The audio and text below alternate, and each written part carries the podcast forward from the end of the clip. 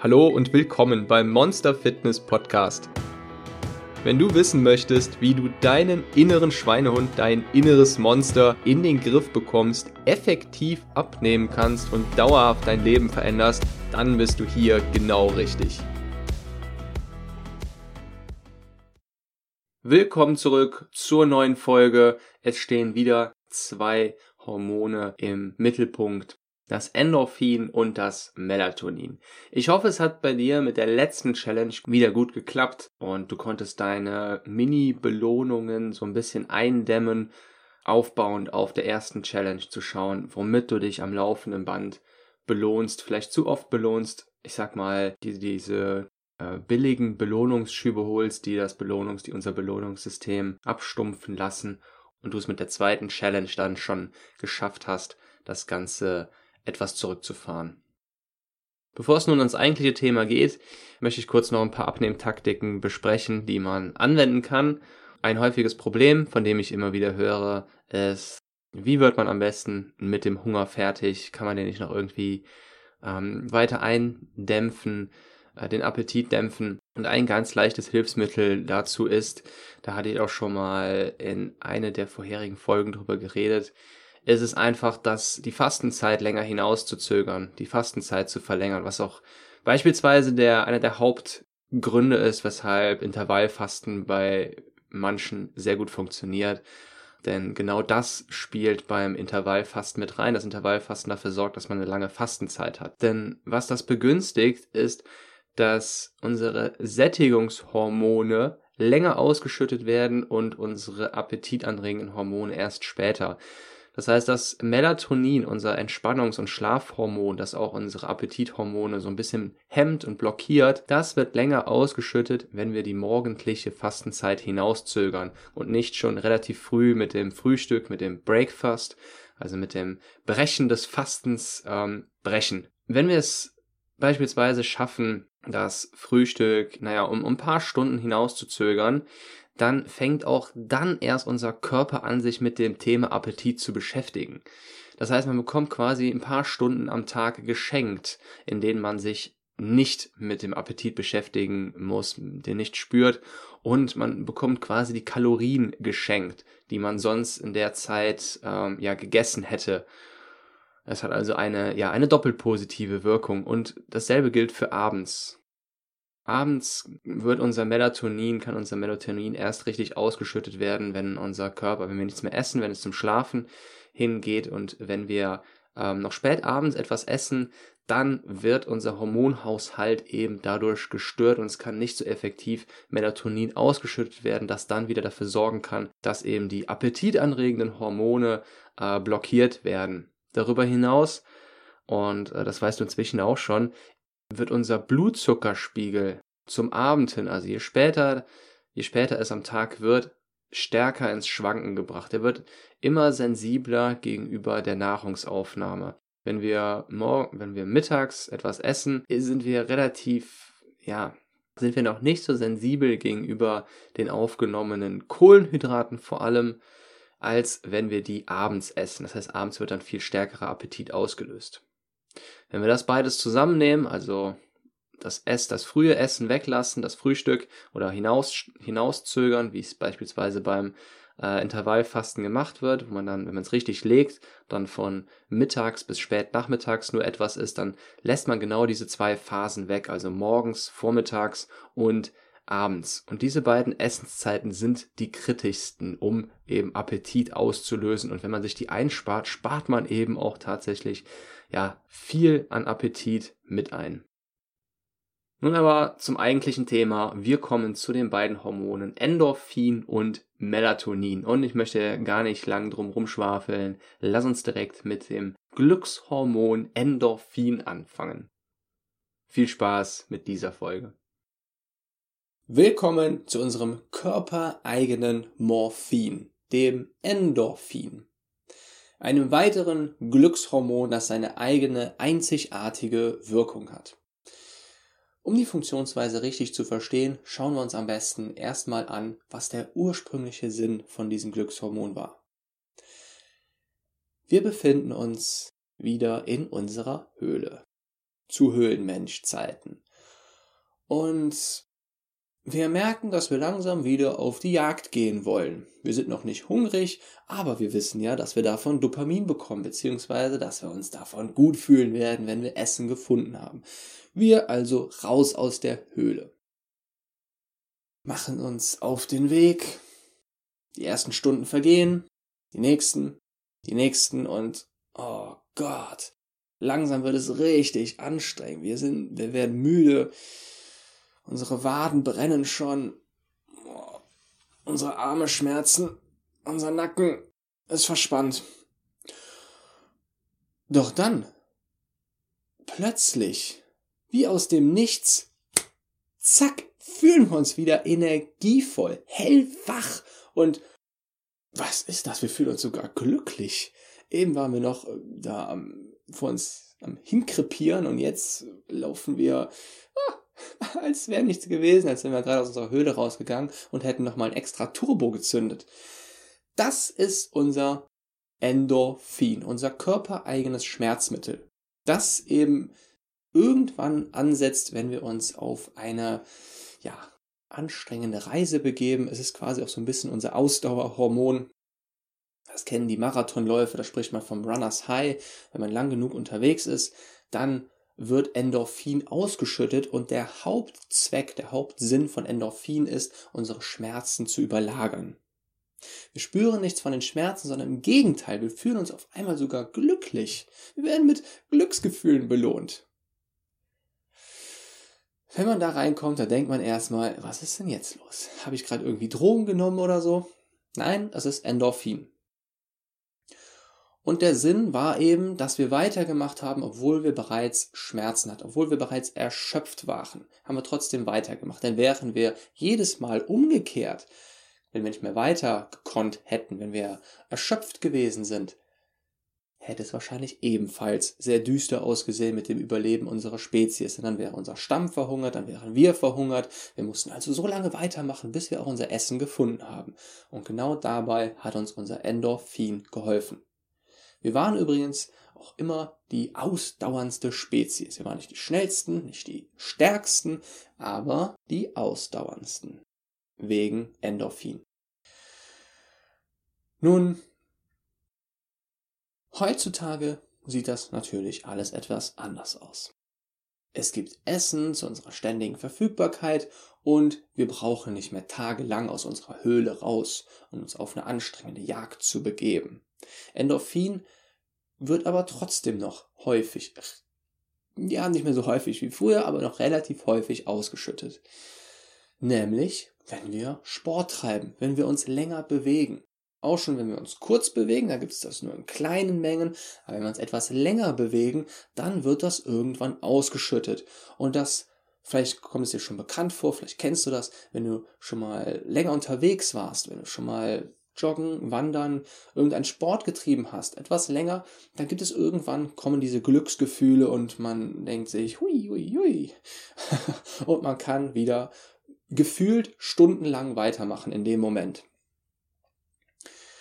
Nun wird Endorphin noch in anderen Situationen ausgelöst, beziehungsweise nur erstmal dazu, Endorphin wird durch die Sonne verstärkt. Sonne fördert die Bildung von Endorphin, weil die Sonne dazu führt, dass wir vermehrt Vitamin D bilden. Und Vitamin D ist zwingend erforderlich, damit wir überhaupt Endorphine bilden können.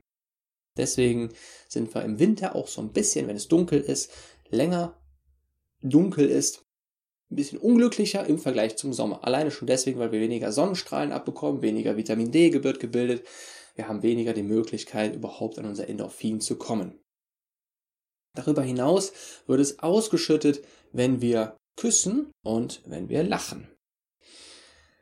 Beim Küssen, beim, beim Küssen und beim Verliebtsein kommt es dir bestimmt ein bisschen bekannt vor, dann spürst du so ein Kribbeln im Bauch, Schmetterlinge im Bauch und was unser Gehirn macht, ist, wenn wir küssen, wenn wir verliebt sind, dann sorgt es dafür, dass dieses Gefühl sich im ganzen Körper ausbreitet, indem es Endorphine ausschüttet. Beim Lachen wird auch immer automatisch Endorphin ausgeschüttet. Und unser Gehirn bekommt das Signal, aha, er oder sie ist am Lachen, am Lächeln, da müssen wir müssen Glückshormone ausgeschüttet werden und zack werden Glücksgefühle erzeugt. Endorphin wird ausgeschüttet. Das funktioniert natürlich besser, wenn wir wirklich herzhaft, authentisch lachen, wirklich lachen wollen. Aber es funktioniert auch, wenn wir wenn wir unecht lachen. Endorphine. Es ist also empfehlenswert, selbst, selbst dann und vor allem dann, wenn du dich ein bisschen schlechter fühlst, einfach mal so ein bisschen vor dich hin zu lächeln. Du siehst dabei bestimmt ziemlich creepy aus. Und muss ja auch nicht direkt so aussehen wie beim Joker, aber es hilft dabei, um dein Gehirn zu überlisten, um dich einfach wieder sehr, sehr einfach etwas glücklicher zu fühlen. Übrigens, wenn du dich schon mal gefragt hast, woher diese Bauchschmerzen kommen beim Lachen, wenn du so richtig herzhaft lachst, dann liegt das am Endorphin. Mal angenommen, dich bringt jemand so richtig schön zum Lachen und du lachst und lachst und irgendwann hältst du dir die Hand vorm Bauch, weil dann setzen auf einmal die Schmerzen ein und sagst, stopp, stopp, stopp. Und du möchtest, dass der andere aufhört, dich zum Lachen zu bringen, und plötzlich tut es richtig weh. Und deine, weil deine Bauchmuskeln sich verkrampft haben, das hast du aber vorher eben nicht gespürt, weil da wurde das eben noch vom Endorphin überlagert. Nur dann, sobald das Endorphin weg ist, dann, oh, oh, oh, oh, stopp. Dann wollen wir mit dem Lachen aufhören, denn dann spüren wir wieder unsere Schmerzen. Endorphin hat also jede Menge Wirkungen, kommt in ganz verschiedenen Situationen zum Einsatz. Die maximale Ladung an Endorphin holst du dir, indem du lächelnd unter der Sonne dich bewegst, dir ab und zu einen Kuss abholst und am Ende noch dein Ziel erreichst. Dann hast du dir die maximale Ladung an Endorphin gesichert. Willkommen zu einem weiteren spannenden Hormon, unserem Schlaf- und Entspannungshormon Melatonin. Melatonin spielt insbesondere für unseren Schlaf und unsere, vor allem für unsere Schlafqualität eine große Rolle. Also sowohl dafür, wie schnell wir einschlafen und wie gut wir schlafen. Und das, unsere Schlafqualität und die Menge, die wir schlafen, hat wiederum einen sehr starken Einfluss auf unseren Pool an mentaler Energie. Wie du inzwischen weißt, hat der wiederum einen sehr starken Einfluss darauf, ob wir es schaffen, Willenskraft aufzubauen, mal Disziplin zu zeigen, beziehungsweise überhaupt dran zu bleiben und Motivation aufzubauen. Kommen wir mit einem Schlafmangel aus dem Bett, kannst du davon ausgehen, dass wir, dass es so wäre, als würden wir ein Loch in unseren Pool aus mentaler Energie hauen. Du weißt inzwischen, dass man das sogar als Ressource messen kann in Form von Glucose und davon steht uns dann ganz einfach weniger zur Verfügung. Das alles dazu, warum dieses Entspannungshormon, dieses Schlaf- und Entspannungshormon Melatonin so wichtig ist, denn es ist quasi der Schlüssel zu einem guten, schnellen Schlaf. Ein weiterer Vorteil, wenn du es schaffst, deine Schlafqualität aufzuwerten, ist, dass es, dass unser Schlaf dann auch dafür sorgt, dass unsere Sattmacher und Appetithormone besser reguliert werden. Unser Sattmacherhormon ist das Leptin, das dafür sorgt, dass wir uns satt fühlen, das Sättigungssignale aussendet. Und auf der anderen Seite haben wir das Grelin, kann man sich so ein bisschen merken, ähm, mit, mit Gremlin verbinden. Vielleicht kennst du die, diese kleinen bösartigen Viecher, die sich aus einem Mogwai entwickeln. Wenn ein Mogwai nach Mitternacht etwas frisst, dann wird daraus ein Gremlin und der Gremlin ist dann naja, ziemlich bösartig, gefräßig. Und das Grillin macht uns gefräßig, es löst Appetit aus. Und Guter Schlaf sorgt dafür, dass das Grelin gesenkt wird und das Leptin erhöht wird. Das heißt, wir haben uns allein dadurch schon viel leichter satt zu werden. Leiden wir unter Schlafmangel, kippt das Ganze, kippt das Ganze in die andere Richtung und wir haben es viel stärker mit dem Grelin zu tun, dem Gremlin-Hormon und weniger mit unserem Leptin, der uns, naja, ein braver, friedlicher Mogwai bleiben lässt, ohne viel Appetit. Um das nun zu erreichen, kann man mehrere Dinge beachten. Zuerst mal sollte man wissen, dass Melatonin blockiert wird, wenn Lichtstrahlen auf unsere Netzhaut fallen. Sprich, wenn du ähm, wenn du abends noch Fernseh guckst, wenn du ähm, abends noch lange am Handy hängst, am Computer hängst, dann blockierst du die gesamte Zeit über unser Entspannungshormon Melatonin. Es hat keine Chance, ausgeschüttet zu werden. Das ist einer der Gründe, weshalb man kurz vorm Schlafengehen, zumindest ungefähr 20 Minuten vorher, auf eine andere Tätigkeit umschalten sollte, zum Beispiel ein Buch lesen. Des Weiteren gibst du damit deinem Körper auch viel mehr die Chance, runterzufahren, indem du dich dann von diesem reizstärkeren Inhalt, von dieser Reizüberflutung die der Fernseher nun mal für unseren Organismus ist, entfernst und runterfährst, indem du dich dann nur noch auf ein Buch konzentrierst, auf das Lesen von einem Buch, was viel weniger Anstrengung und, sage ich mal, Stress für unseren Körper und unseren Kopf bedeutet. Wenn dir noch Gedanken durch den Kopf schwirren, egal was, dann schreib sie auf.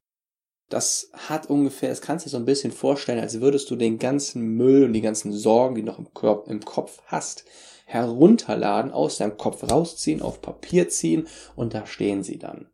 Das hat für unseren Kopf eben genau diese Wirkung, dass er sich dann nicht mehr damit beschäftigen muss, weil man Angst hat, das könnte man vergessen, man sollte auch noch drüber nachdenken, man muss auch jetzt drüber nachdenken, sondern man lädt es herunter, speichert es auf ein Blatt Papier ab, gewissermaßen und beschäftigt sich erst am nächsten Tag damit. Und so kommt es auch für uns bei unserem Unterbewusstsein, bei unserem Kopf an.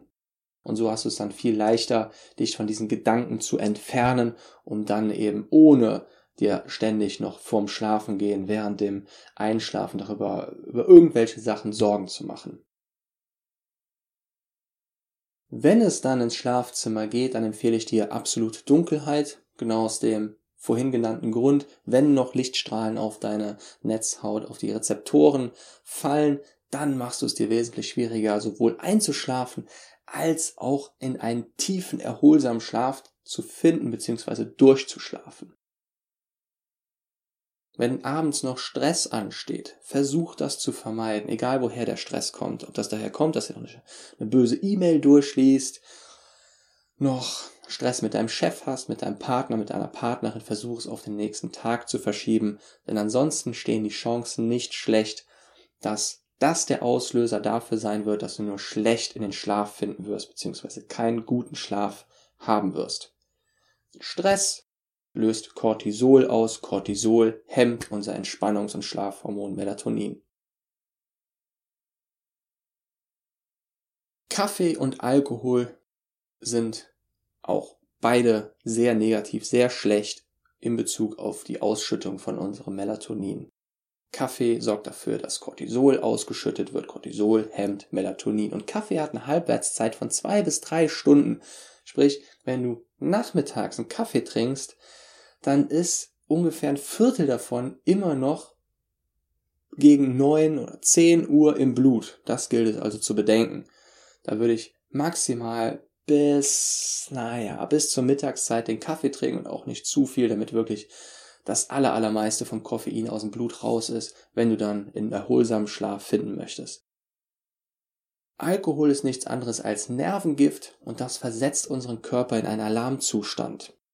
Und das ist ein bisschen eine ähm, ja, zwiespaltige Wirkung, denn einerseits sorgt Alkohol dafür, dass wir schneller einschlafen, weil es eben unsere Nerven betäubt. Es ist ein Nervengift, das unsere Nerven betäubt.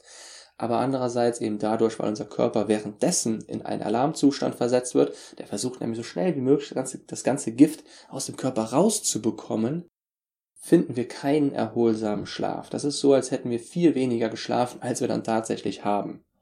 Das ist also keine gute Lösung. Man sollte lieber darauf achten, ohne Alkohol es irgendwie zu schaffen, schnell einzuschlafen.